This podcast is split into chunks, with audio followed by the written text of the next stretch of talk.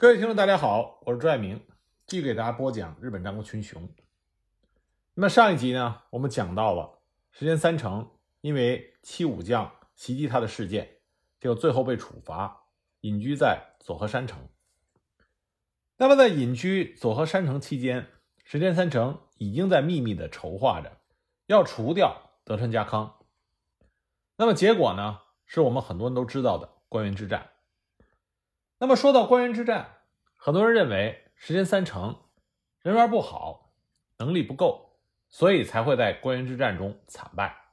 但实际上，以石田三成和德川家康在实力上的差距，石田三成他发动关原之战所选择的时间和之前的谋划和达到的效果都已经相当不错了。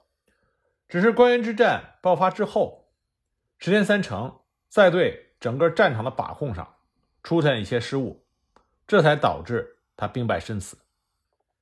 今天我们回头看日本战国，那比较公认的是，德川家康在丰臣秀吉死后，他的的确确有夺取天下的野心。不过呢，刚开始有前田利家对他的抗衡，但是在前田利家也过世之后，德川家康就成为了丰臣政权的首辅大佬。他自然有恃无恐，更加的独断专横。他私自改动了一些大名的领地蛋糕，未经丰臣家的许可，就同其他的大名家进行政治联姻，扶植亲信，拉拢姻亲，做出了很多违反秀吉遗训的举动。那么他的这些举动，在丰臣家重臣，也是对秀吉忠心耿耿的石田三成的眼里，就如同是叛变。那么石田三成。一定会去策划要除掉德川家康，以保丰臣家的安泰。那么德川家康自然也不会束手待毙，所以两个人的冲突是必然的。那德川家康老谋深算，他抓住了石田三成的软肋，这就是丰臣家内部长久以来的派系之争。以内政工作获得提拔的文治派，向来看不起在战场上厮杀的莽夫。以攻城略地获得功勋的武断派，那武断派自然也看不起在后方作威作福的文治派。所以呢，以石田三成和小西行长为代表的文治派，就和以福岛正则、加藤清正为首的武断派两派之间向来不和。我们这里要注意到，文治派和武断派双方之间的不和，并不是石田三成一己之力。就可以扭转的。这里边牵扯到两派这些重臣们对事情看的观点不同，做事的方法不同，再加上一些具体的个人恩怨，这才造成了两派之间的矛盾没有缓和的余地。从个人来说，石田三成最初和武断派的重臣们关系并没有那么差。根据史料记载，在九州建设名护屋城的时候。石田三成准备建材，加藤清正监督施工，两个人合力，短期之内就建造了可以容纳十多万人的城池。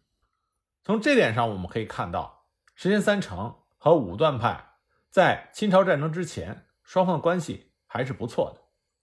但是在清朝战争中，双方对于行事的方法有着极大的分歧。武断派攻城略地，四处滥杀。这对于文治派来说，不利于日后对朝鲜的统治，双方自然会产生不小的分歧。那么，当清朝战事失利的时候，双方又互相的指责。武断派指责文治派没有供应足够的粮草供给，那么文治派呢，抱怨粮草补给明明很充足，都是被朝鲜水师打沉到了海底。那么后来呢，文治派在论功行赏和追究责任上。又明显的有失偏颇，这就使得文治派和武断派双方的矛盾失去了缓和的余地。那丰臣秀吉和前田利家在世的时候，还可以极力的调和两派之间的矛盾，但是随着这两位重量级人物的相继过世，就再也没有人能够阻止两派之间的矛盾走向白热化。那么老谋深算的德川家康也非常的乐意看到。丰臣家内部矛盾不断的尖锐化，所以他就拉拢武断派的大名们。那么在这种情况下，本来就实力不济的石田三成，要想除掉德川家康，更是难上加难。那么有人说，德川家康是五大佬之首，石田三成是五奉行之首，听上去好像两个人势均力敌，实际上完全不是这样。关原之战爆发的时候，石田三成是四十岁，拥有十九万六千担的领地，直属部队只有七千人。那德川家康五十八岁，拥有领地两百五十万担，率领的部队大约是三万人，还拥有庞大的家臣团。所以石田三成在各方面都是远远不如德川家康。这是为什么？在关原之战中，他把西军的总大将让给了作为五大佬之一的毛利辉元，因为石田三成他的实力担任不了西军的总大将。那石田三成可不可以再等等呢？他等不了了，因为七武将袭击石田三成这个事件，它的过程以及最后的结果。已经告诉石田三成，德川家康绝对不会允许他发展壮大自己的实力。德川家康一定会利用文治派和武断派两派之间的矛盾，来限制石田三成，甚至是除掉石田三成。所以，石田三成在被迫隐居在佐贺山城的时候，就开始进行谋划，准备在适当的时机除掉德川家康。其实，七武将袭击石田三成事件的结果，已经很清楚地显示，德川家康就是幕后黑手。当时毛利家的内部书信，毛利元康就已经写到，七武将就是德川派。前田家的家臣村井勘十郎，在他的书信中也写道，七武将袭击事件实际上就是按照德川家康的意思所进行的。公元一六零零年七月十七日，三奉行前田玄以、增田长盛、长叔正家所发布的内府之条条中，对德川家康的弹劾的第一条，就是家康私自逼迫五奉行中的两人前野长政、石田三成隐退。这实际上就已经点明了德川家康正是七将袭击事件的幕后主谋。所以可以说，七将袭击事件之后不久。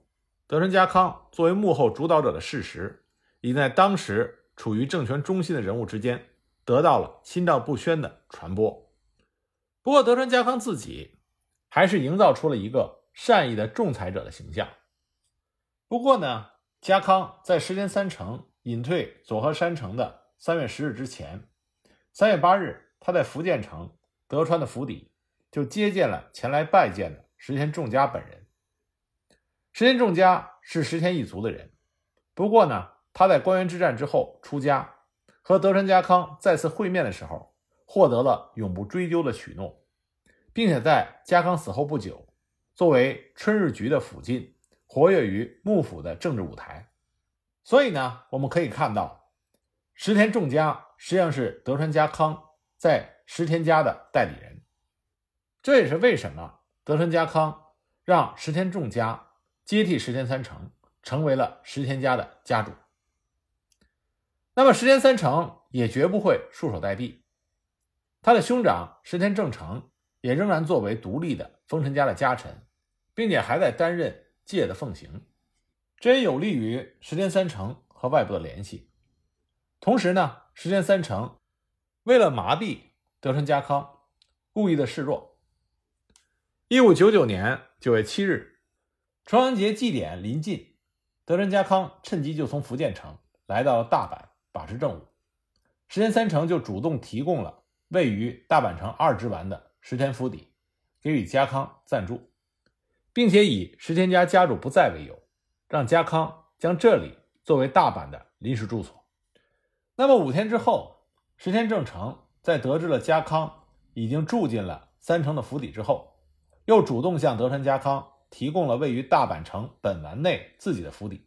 那么随后，石田正成本人以前往界要办公为由，离开了大阪城。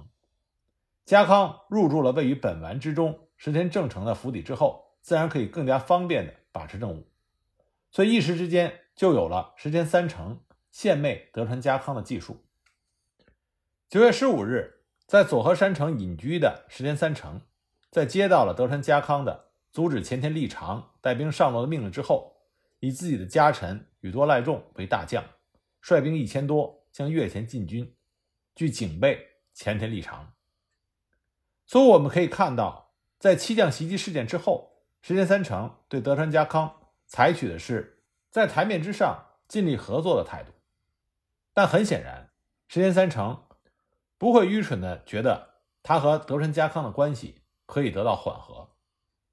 更为合理的推断是，在七将袭击事件之后，石田家已经处于德川家康的监视之下，而且呢，与毛利和四凤行集团的正常联系。也无法轻易的维持。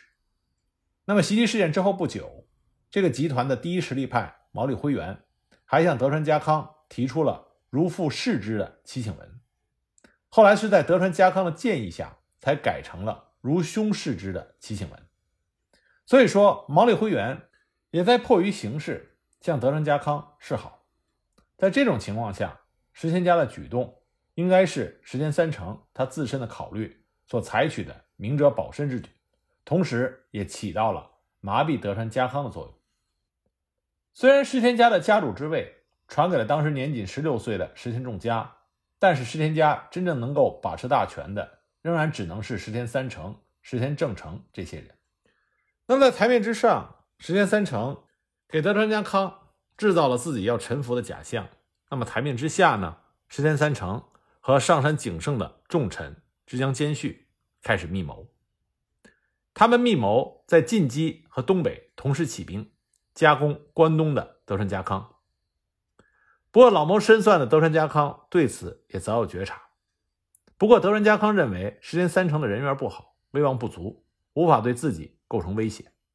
他想利用石田三成的起兵，将反家康派的大名全部拉上战场，然后一劳永逸的全部予以歼灭。不过，这种说法。更多的是因为在江户时代，德川幕府为了抬高德川家康的形象，而故意传出来的一种说法。按照真实的情况来看，石田三成举起讨伐德川家康的大旗，也的确让家康措手不及。我们都知道，关原之战分为西军和东军。那么当时石田三成和德川家康都自称是丰臣家的忠臣。并且互相指责对方是心怀鬼胎的逆贼，双方为了获得更多大名的支持，都高举丰臣家的旗帜，以获得所谓正义的大义名分。那么，虽然西军名义上的总大将是身份更为显赫的大佬毛利辉元，但是石田三成才是西军真正的灵魂人物。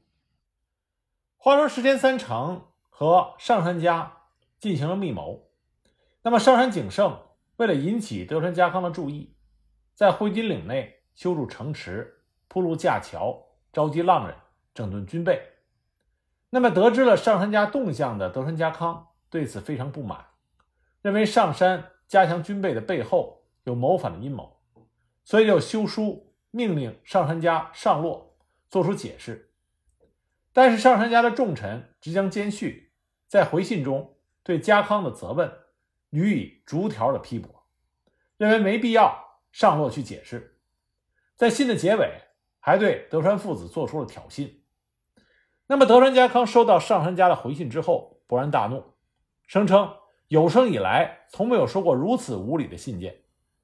不过，德川家康心中也是暗自窃喜，因为他可以以此为口实，发动一场划分天下的决战。德川家康就以上杉景胜。拒绝上洛作为理由，裁定上杉景胜包藏着叛逆之心。公元一六零零年的六月十六日，德川家康率军离开了大阪，前往会津岭讨伐上杉景胜。七月二日，家康进入到关东根据地江户城，对征伐会津进行了详细的策划。德川家康离开大阪之后，石田三成立刻就发出了众多的密函。拉拢志同道合的大名，共同的讨伐德川家康。他成功的拉拢了毛利辉元、宇喜多秀家加入西军，并且推举了毛利辉元作为西军的总大将，并且承诺打败家康之后，拥立毛利辉元为丰臣家的首辅大佬。那么，众多反家康的大名就纷纷的加入到西军的阵营。石田三成聚集了超过十万人的兵力。那么，在七月十七日，在大阪城正式向德川家康宣战，并且以三奉行的名义向德川家康发出了弹劾状，列举了家康违反秀吉遗训的累累罪状。七月十九日，宇喜多秀家、小佐川秀秋、岛津义弘等人。率领四万的西军，包围了东军一千八百人驻守的福建城，打响了关原之战的第一枪。七月二十日，小野木忠胜率领一万五千的西军，包围了西川悠斋五百人驻守的田边城。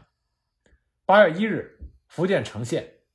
八月五日，石田三成修书要求留守青州城的福岛的家臣大崎玄帆开城投降，遭到拒绝。之后呢，西军并没有强攻尾张，而是转攻伊势国。西军在德川家康离开晋冀的大好时机，并没有积极的展开前线的攻势，而是在后方进行清理工作，扫除京畿一带的东军的据点。七月二十一日，德川家康率领三万军队从江户出发，前往会津。七月二十四日，驻军小山的德川家康收到了福建城守将。鸟居元忠的急信，得知石田三成起兵的事情，西军已经开始攻打福建城。七月二十五日，德仁家康召集了随同他出征的众大名进行军事会议，宣布了石田三成起兵的情报。德仁家康故意做出一副两难的表情，他对这些大名说自己鞠躬尽瘁，辅佐丰臣家，怎奈奸臣石田三成。时常在少主面前进谗言，这次三成更是趁机的举兵叛乱，而诸多东军大名的妻儿已经作为人质被石田三成拘捕。同时呢，德川家康表态，如果东军诸将有意回到大阪投效西军，他绝不阻拦。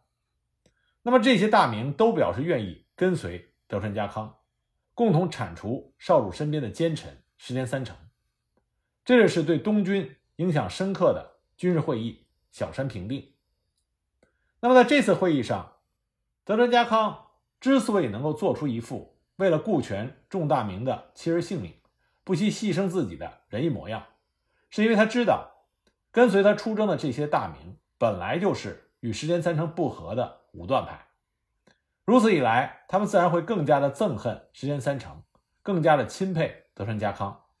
他的这种行为就可以达到收买人心的目的。实际上，关原之战在最终两军决战之前，胜负就已经决定了。为什么这么说呢？我们下一集再继续给大家解释。